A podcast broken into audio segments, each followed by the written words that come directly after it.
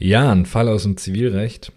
In Wahrheit sind es eigentlich zwei Fälle, die aber zusammengehören. Nämlich vor drei Jahren hat der BGH den Probefahrtsfall entschieden. Das ist ein Fall aus dem Sachenrecht. Und seit dieser Entscheidung läuft das rauf und runter. In Klausuren und in mündlichen Prüfungen. So, es lief schon überall, das wird auch noch weiter laufen. Und jetzt gibt es eine neue Entscheidung vom OLG Zelle. Und diese Entscheidung ist quasi der Probefahrtsfall, nur mit einem Twist. Und da schon der normale Probefahrtsfall überall gelaufen ist und läuft, immer noch, wird natürlich auch dann die Probefahrt mit dem Twist garantiert laufen. Also sehr examensrelevant. Wir machen jetzt erstmal den Sachverhalt vom alten Probefahrtsfall, also BGH aus 2020. Und dann gucken wir uns den Twist an. Der Sachverhalt läuft so, wir haben A, B und C. A betreibt ein Autohaus, veräußert dort Autos, irgendwann kommt der B und will ein Auto kaufen für 50.000 Euro. Das will der vorher Probe fahren. Dafür legt er perfekt gefälschte Dokumente von sich vor. Gefälschter Führerschein, gefälschter Perso.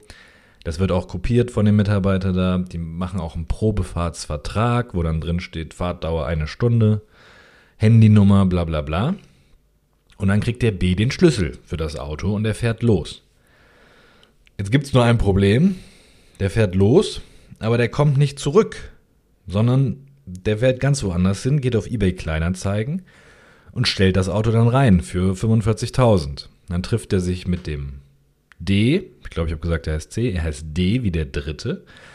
Und der B zeigt dem Dritten, dem D, seine perfekt gefälschten Dokumente perfekter Perso, perfekter Führerschein, perfekt gefälschte Zulassungsbescheinigung Teil 1 und 2 auf seinen Namen.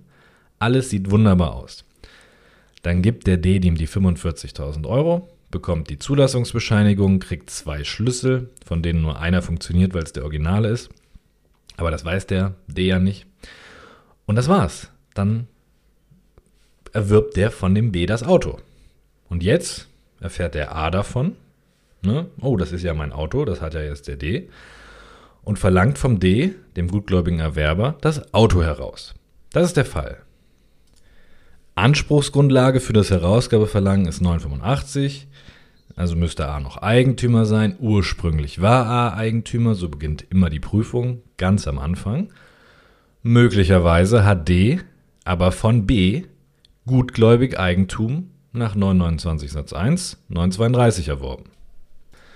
Das setzt voraus. Einigung haben wir, Übergabe haben wir, Berechtigung haben wir nicht, weil B weder Eigentümer noch zur Verfügung ermächtigt war. Aber möglicherweise wurde die Nichtberechtigung durch gutgläubigen Erwerb gemäß 932 überwunden. So, es gibt tausend Klausuren, wo man das genauso hinschreibt.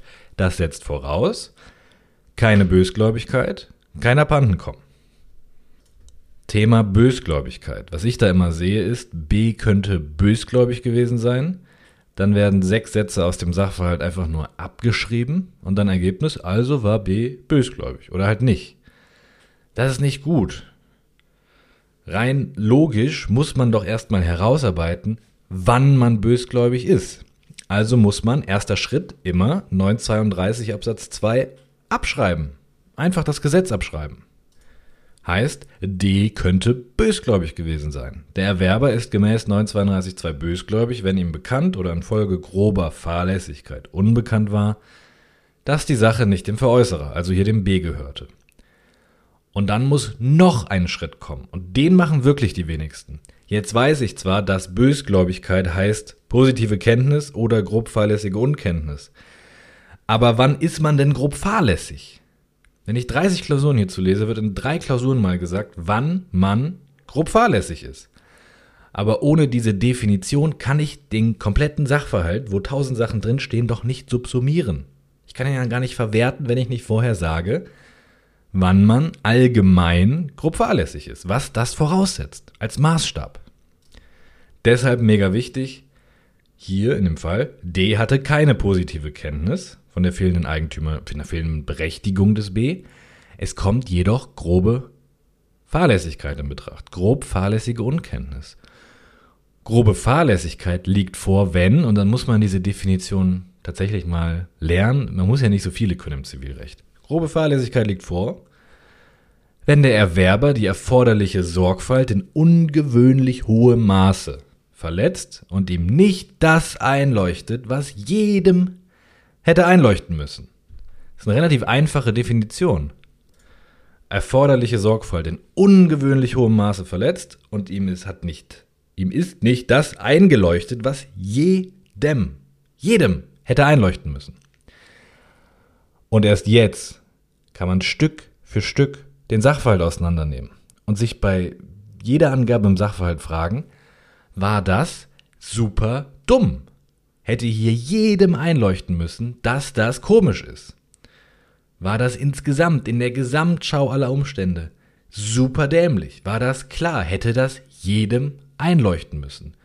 Hat er die Sorgfalt in ungewöhnlich hohem Maße verletzt? Darunter muss man dann subsumieren. dann sagt man, nee, das hätte nicht jedem einleuchten müssen, weil er kann die Fälschung nicht erkennen, bla bla bla bla. So läuft das. Muss nur diesen Maßstab einmal bilden. Denn der Rest steht im Sachverhalt. Muss diesen Maßstab einmal bilden. Bei Gebrauchtwagenkäufen muss man jetzt noch wissen, da gibt es eine Besonderheit. Es gibt zwar keine allgemeine Nachforschungspflicht, das würde ich auch hinschreiben, aber man handelt als Erwerber immer grob fahrlässig, wenn man sich den Kfz-Brief, also die Zulassungsbescheinigung Teil 2, nicht vorlegen lässt.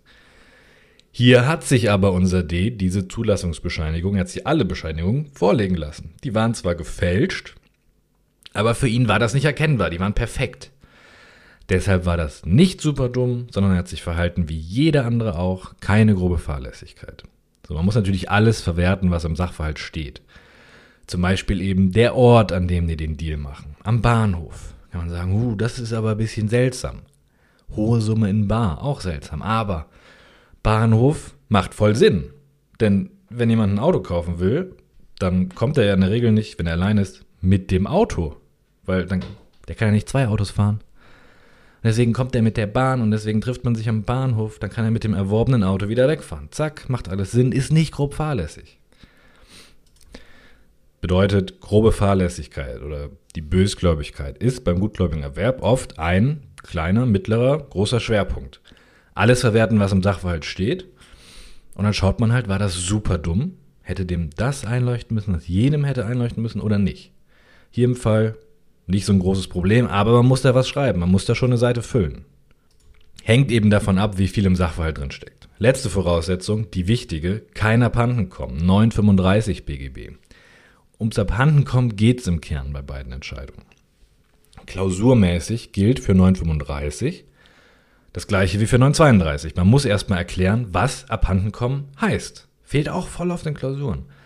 Abhandenkommen im Sinne von 935 Absatz 1 Satz 1 liegt vor, wenn der Eigentümer, da steht Eigentümer drin, wenn der Eigentümer seinen unmittelbaren Besitz unfreiwillig verliert. Und hier hat der Eigentümer A seinen unmittelbaren Besitz möglicherweise durch die Übergabe des Autos an B zur Probefahrt freiwillig verloren. Wichtig ist, dass man in der Klausur genau darauf abstellt, ja, auf die Überlassung des Autos an B zur Probefahrt. Also bildlich vorgestellt, als der A dem die Autoschlüssel in die Hand drückt und sagt, viel Spaß damit, mach's nicht kaputt, wir sehen uns in einer Stunde. Das ist der Moment, auf den man abstellt. Nicht darauf, häufiger Fehler hier in dieser Klausur, dass man sagt, spätestens als der B das Auto nicht zurückbrachte, spätestens als der dann einfach abgehauen ist mit dem Auto, hat A unfreiwillig seinen Besitz verloren. Klar, das ist dann unfreiwillig, ne? Das ist, das wollte der A nicht, das war so nicht abgemacht. Aber wenn der B vorher schon, nämlich bei der Überlassung, freiwillig den unmittelbaren Besitz bekommen hat, dann ist in dem Moment das Abhandenkommen raus. Das geht dann nicht mehr, denn er hat ja schon den Besitz freiwillig bekommen. Er kann dem A ja danach ja nicht eine Stunde später nochmal den Besitz dann unfreiwillig entziehen. Nee, das ist dann schon geschehen und das erste Mal war freiwillig. Deswegen muss man auf das erste Überlassen abstellen und nicht auf einen jedenfalls dann, spätestens dann. Das funktioniert ja nicht. Man stellt ab auf die Überlassung des Autos zur Probefahrt. Die war freiwillig. Der A hat dem B freiwillig das Auto gegeben, damit er es ausprobieren kann. Dass das hier unter Einfluss einer Täuschung geschah, weil der dachte ja, der B bringt das zurück und der B wusste, ich bringe das nicht zurück. Scheißegal. Es kommt beim Abhandenkommen nur auf, das, auf den tatsächlichen Willen an. Das ist wie im Strafrecht mit dem tatbestandsausschließenden Einverständnis. Entscheidend ist der tatsächliche Wille und der tatsächliche Wille war, nimm das Auto, have fun. Freiwillig war das also. Die Frage ist nur, hat, hat dadurch der A seinen unmittelbaren Besitz verloren? Das ist der Schwerpunkt. Da muss man richtig kleinschrittig vorgehen. Ich kürze das jetzt natürlich ein bisschen ab. Man muss da aber Seiten füllen. Wenn man da nicht ein paar Seiten füllt, dann macht man irgendwas falsch in der Klausur. Egal was man schreibt, Hauptsache man schreibt vor allem mal was. Kleinschrittig vorgehen heißt unmittelbarer Besitz, heißt tatsächliche Sachherrschaft der Person über die Sache, 854.1 BGB. Tatsächliche Sachherrschaft. Dieser Besitz endet, wenn der Besitzer diese tatsächliche Sachherrschaft aufgibt oder in anderer Weise verliert. Das steht in 856.1 BGB. Dieser Besitz endet aber nicht, wenn die tatsächliche Sachherrschaft nur vorübergehend nicht ausgeübt werden kann. Das steht in 856.2 BGB. Das ist dann nur eine Besitzlockerung und das beurteilt man anhand der Verkehrsanschauung. Das ist im Endeffekt ist das hier alles so wie mit dem Gewahrsam im Strafrecht an dieser Stelle, ja? 854.1 sagt, wann ist man Besitzer, wenn man die tatsächliche Sachherrschaft hat. 856.1 sagt, wann bist du nicht mehr Besitzer, nämlich wenn du die tatsächliche Sachherrschaft aufgibst oder verlierst. Und 856.2 sagt, Moment, wenn das nur vorübergehend keine tatsächliche Sachherrschaft mehr ist, dann ist das nur eine Besitzlockerung. Kennt man ja auch von der Gewahrsamslockerung im Strafrecht. So, das ist Schritt 1 in der Klausur. Einfach mal 854, 856 hinschreiben und darstellen, herausarbeiten. Und dann muss man die Frage beantworten. Wenn der B die Probefahrt macht, vorher hatte der A die tatsächliche Sachherrschaft, was ist mit der Probefahrt? Verliert er die tatsächliche Sachherrschaft oder ist das nur eine Besitzlockerung für den A? Hat der A, während der B mit dem Auto fährt, immer noch die tatsächliche Sachherrschaft? Ist das nur gelockert? Denn wenn ja, dann verliert er den Besitz ja erst, indem der B abhaut und das war nicht freiwillig. Ja? War das eine Besitzlockerung oder nicht? Für eine Besitzlockerung spricht, das war nur zeitlich vorübergehend, nämlich für die Dauer der Probefahrt, aber der B durfte eine ganze Stunde damit fahren, nicht nur fünf Minuten. Und während dieser Stunde konnte der A gar nicht null, also unmöglich auf den B irgendwie einwirken. Der wusste nicht, wo der ist, der wusste nicht, wie weit weg der ist, keine Ahnung, was der macht, wo der hinfährt. Gar nichts weiß der. Der kann nur hoffen, dass der das Auto heile wieder zurückbringt. B hingegen kann die ganze Zeit und im Prinzip, solange er will, kann ihm ja keiner reinreden, beliebig mit dem Auto machen, was er will. Kann alles machen. Also B hat die volle Kontrolle über das Auto, A hat gar keine Kontrolle über das Auto, eine ganze Stunde lang bei unbekannter räumlicher Distanz. Heißt, der A, das Autohaus, hat das Auto während der Probefahrt nicht mehr in seiner tatsächlichen Gewalt. Keine bloße Besitzlockerung, keine tatsächliche Sachherrschaft des A. Zumindest nicht direkt. Denn es kommt ja noch Schritt 2. Schritt 1 war, möglicherweise war der Besitz während der Probefahrt nur gelockert im Sinne von 856 2 BGB. Um was zu schreiben, sagt man, Nee, eigentlich hatte nur der A die tatsächliche Sachherrschaft, keine bloße Lockerung. So in Originallösung zu dem Fall vom JPA. Ne? Das denke ich mir jetzt nicht aus. Dann kommt Schritt 2. Wir haben gerade gesagt, ja, der B hatte während der Probefahrt das Auto in seiner Gewalt. Aber vielleicht war der B ja nur Besitzdiener des A während der Probefahrt. 855 BGB. Besitzdiener 855 ist wer in Schreiben in sozialer Abhängigkeit die tatsächliche Sachherrschaft für einen anderen aufgrund eines Weisungsverhältnisses ausübt. Warum ändert das hier alles, wenn der Besitzdiener ist? wenn der Besitzdiener ist, dann kontrolliert zwar faktisch der B das Auto, der hat die Hände am Lenkrad. Faktisch hat der das Auto in den Händen. Rechtlich ist der B dann aber nur eine Marionette, wenn der Besitzdiener ist. Der ist eine Puppe.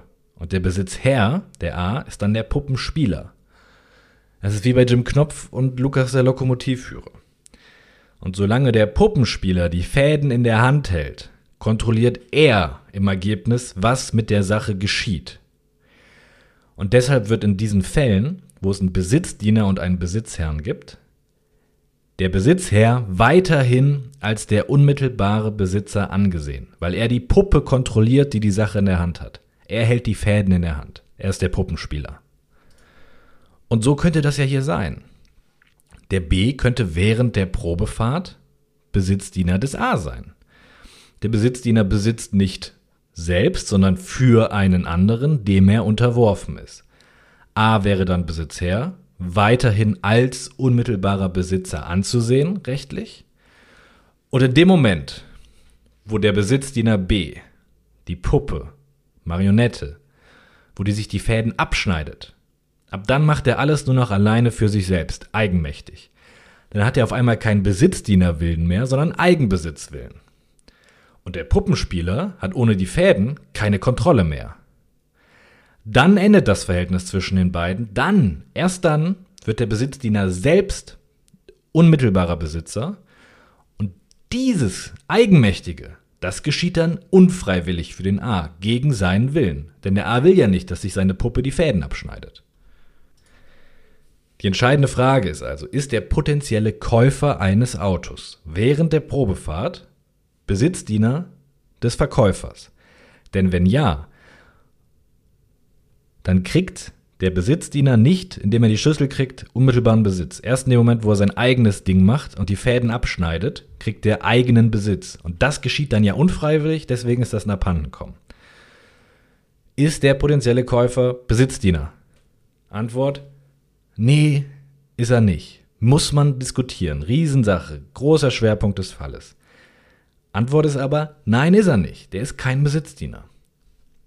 Und in der Klausur labert man hier nicht dumm rum, sondern man liest einfach mal 855. Der ist ein bisschen oldschool formuliert, aber damit muss man arbeiten. Da steht drin, übt jemand die tatsächliche Gewalt über eine Sache für einen anderen, in dessen Haushalt oder in dessen Erwerbsgeschäft oder in einem ähnlichen Verhältnis aus, aufgrund dessen er den Weisungen des anderen, die sich auf die Sache beziehen, Folge zu leisten hat, so ist nur der andere Besitzer. Nur der Puppenspieler ist dann Besitzer. Wenn diese Voraussetzungen vorliegen. Und der B übt die tatsächliche Gewalt über die Sache aus. Die Frage ist, macht er das für einen anderen, in dessen Haushalt, in dessen Erwerbsgeschäft, in einem ähnlichen Verhältnis, weisungsabhängig? Und da ist die Antwort, nö. Gehört der Käufer zum Haushalt des Verkäufers? Ich glaube nicht. Arbeitet der Käufer für den Verkäufer? Ist er also in dessen Erwerbsgeschäft tätig? Auch nicht. Das passt nicht. Es passt höchstens das ähnliche Verhältnis. Aber wenn da steht Haushalt, Erwerbsgeschäft oder ähnliches Verhältnis, dann muss das ja so ähnlich sein wie Haushalt oder Erwerbsgeschäft. Also ist das Verhältnis Käufer zu Verkäufer so ähnlich wie ein Haushaltsangestellter oder ein Arbeitnehmer? Offensichtlich nicht. Das geht nicht. Da fehlt die soziale Abhängigkeit, diese Eingliederung in das Fremde. Es geht bei 855 im Wesentlichen um Fälle, wo der Besitzherr den Besitzdiener bezahlt und der Besitzdiener umgekehrt Weisungen Folge leisten muss. Direktionsrecht des Arbeitgebers. Gemeint sind ursprünglich im 855 Haushaltsangestellte und Arbeitnehmer im Unternehmen. Und irgendwie in diese Richtung muss das schon gehen. Der Kaufinteressent bei einer Probefahrt, das ist komplett eine andere Schiene. Der ist ja nicht dem Verkäufer irgendwie untergeordnet, sondern das sind Gegner im Rahmen von gegenseitigen Vertragsverhandlungen im Sinne von 311 BGB. Das Schuldverhältnis, was besteht zwischen denen, ist die Vertragsanbahnung 311 Absatz 2. Das hat doch nichts zu tun mit Haushaltsangestellten, mit einem Arbeitnehmer. Komplett anders. Und weil dieses weisungsgebundene soziale Verhältnis zwischen denen fehlt, scheidet 855 aus. Und deswegen passt auch 855 analog nicht, weil das dann keine vergleichbare Interessenlage ist, wenn ich den Käufer nehme im Verhältnis zum Verkäufer. Die sind sich nicht über- und untergeordnet. Das sind Gegner. Das ist was anderes. Deswegen ist der B nicht Besitzdiener. Der besitzt während der Probefahrt das Auto nicht für den Verkäufer. Der ist nicht weisungsgebunden, der ist nicht sozial abhängig, der arbeitet nicht im Haushalt, der ist kein Arbeitnehmer. Der ist bei der Probefahrt selbst Besitzer. Und diesen Besitz hat er freiwillig erlangt. Und deswegen gibt es kein Abhandenkommen. Der A hat freiwillig seinen unmittelbaren Besitz dem B übertragen. Durch Überlassung des Autos zur Probefahrt. Kein Abhandenkommen und der D hat also gutgläubig erworben. Folge: D ist Eigentümer, nicht A. A hat keinen Herausgabeanspruch aus 985. Und nur am Rande, zumindest im ersten Examen bei solchen Fällen. Da wird schwerpunktmäßig in der JPA-Lösung 985 geprüft. Hinterher, dann je nachdem, wie das erste ausging, aber auch noch recht kurz, aber wird immer geprüft. 1007.1, 1007.2, Besitzschutz, 823, Eingriffskondition. Darf man, nicht darf man nicht vergessen, also für die besonders guten Bearbeiter, die haken diese Tatbestände danach auch noch schnell ab und lehnen die dann fix ab, weil es fehlt daran, weil es fehlt daran, weil es fehlt das und subsidiär und so weiter.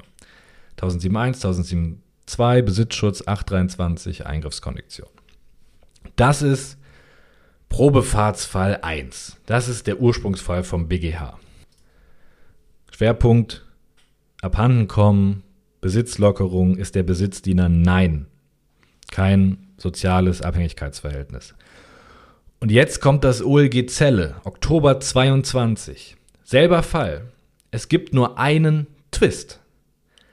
Das Probefahrtsauto hat zwei SIM-Karten verbaut. Und durch diese SIM-Karten kann man das Auto mit Hilfe des Herstellers, Audi, und mit Hilfe der Polizei geortet werden, wie ein Handy ja auch geortet werden kann. Das geht aber nicht live, das dauert ein bisschen. Aber darum sollte jetzt nicht gehen. Aber es ist ein zusätzliches Argument. Wird im Sachverhalt stehen, dass das jetzt nicht live geht. Da sind zwei SIM-Karten drin und an sich kann man das Auto mit Hilfe des Herstellers und der Polizei orten. Ändert das was beim Abhandenkommen oder nicht? Was ist der Einfluss der SIM-Karten auf das Abhandenkommen? Die SIM-Karten sind der Twist. In der Klausur zieht man das wieder gleich auf. Möglicherweise ist das nur eine Besitzlockerung. 856.2 BGB.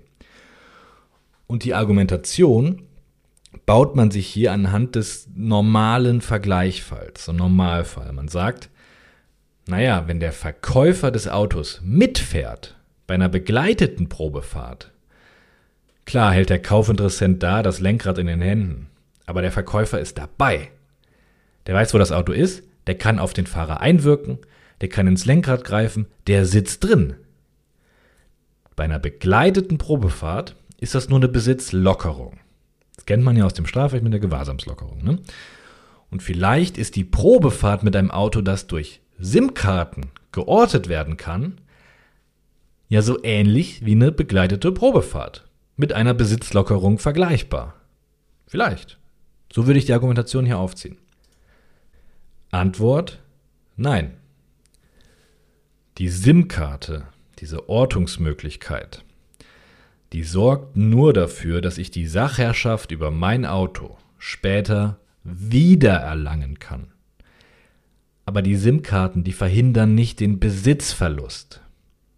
Um das zu untermauern, dieses, dieses Ergebnis, schnappt man sich 859 Absatz 2 BGB. Das ist ein Rechtfertigungsgrund, nämlich die Selbsthilfe des Besitzers, dem seine Sache abgenommen wird. Steht drin, wenn mir eine Sache geklaut wird, darf ich sie dem Täter sofort wieder mit Gewalt abnehmen, wenn ich den auf frischer Tat betreffe oder verfolge. Dieses auf frischer Tat betreffen oder verfolgen, das ist die Ortung. Und wenn man das überträgt, steht im 859 Absatz 2, obwohl der Täter von Anfang an verfolgt wird, von Anfang an geortet wird, verliere ich meinen Besitz. Ich darf ihn mir dann aber mit Gewalt zurückholen, wiedererlangen. Aber dass ich ihn verfolge von Anfang an, von Anfang an orte, ändert nichts daran, dass der Besitz erstmal weg ist. Ich darf ihn mir nur zurückholen. Und genauso ist es mit der SIM-Karte. Die sorgt nicht dafür, dass ich den Besitz nicht verliere, sondern nur, dass ich ihn wiedererlangen kann. Also merken, diese SIM-Karten, die Ortungsmöglichkeit, hindert nicht den Besitzverlust, sondern dient nur der späteren Wiedererlangung des verlorenen Besitzes. Keine bloße Besitzlockerung.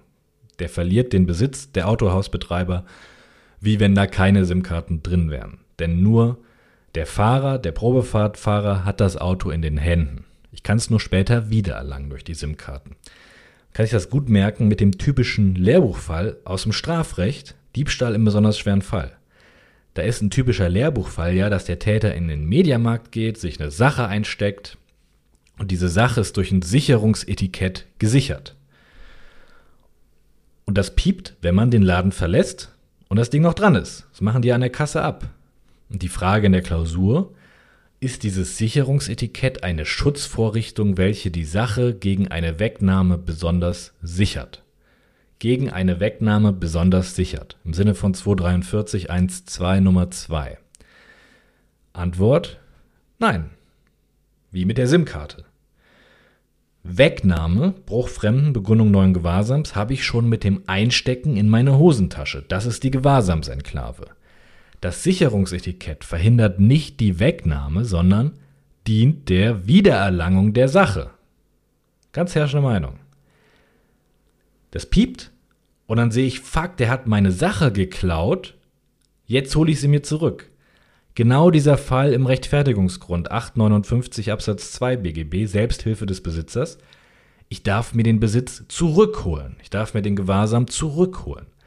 Aber diese Ortungsmöglichkeit und das Sicherungsetikett verhindern nicht, dass erstmal ein anderer Besitz oder Gewahrsam erlangt. Also, trotz der SIM-Karten, keine bloße Besitzlockerung, sondern Besitzverlust mit der Möglichkeit, ihn wiederzuerlangen. Und dann muss man eben noch in dem Fall hier jetzt vom OLG Zelle, wenn man das gemacht hat, danach auf die Besitzdienersache eingehen, auf 855, wie ich das oben gesagt habe. Ja, es ist derselbe Fall, nur mit dem einen Twist der SIM-Karten und darauf geht man ein bei der Besitzlockerung. Möglicherweise nur gelockert, weil der geortet werden kann. Antwort: Nee, das macht keinen Sinn. Tatsächlich kann nur der B auf das Auto einwirken. Diese Ortungsmöglichkeit dient nur der Wiedererlangung des Besitzes. Aber vielleicht ist der B ja nur Besitzdiener, bla bla bla bla, Besitzdiener ist so und so. Hier fehlt dieses soziale Abhängigkeitsverhältnis, der ist nicht im Haushalt, der ist nicht im Unternehmen, der ist Gegner, Käufer, Verkäufer. Passt nicht 855. Also abhanden kommen, also kann der Dritte gutgläubig erwerben. So, schöne Fälle. Wie gesagt, Probefahrtsfall lief schon ungefähr eine Million Mal. Und wenn du den jetzt nochmal stellen kannst, halt mit SIM-Karten, dann machen die das. Safe. Deswegen lohnt sich das, den drauf zu haben. Sowohl für die mündliche als auch für Klausuren. Das ist dann halt ein Teil der Klausur. Safe. So, das war's. Viel Spaß.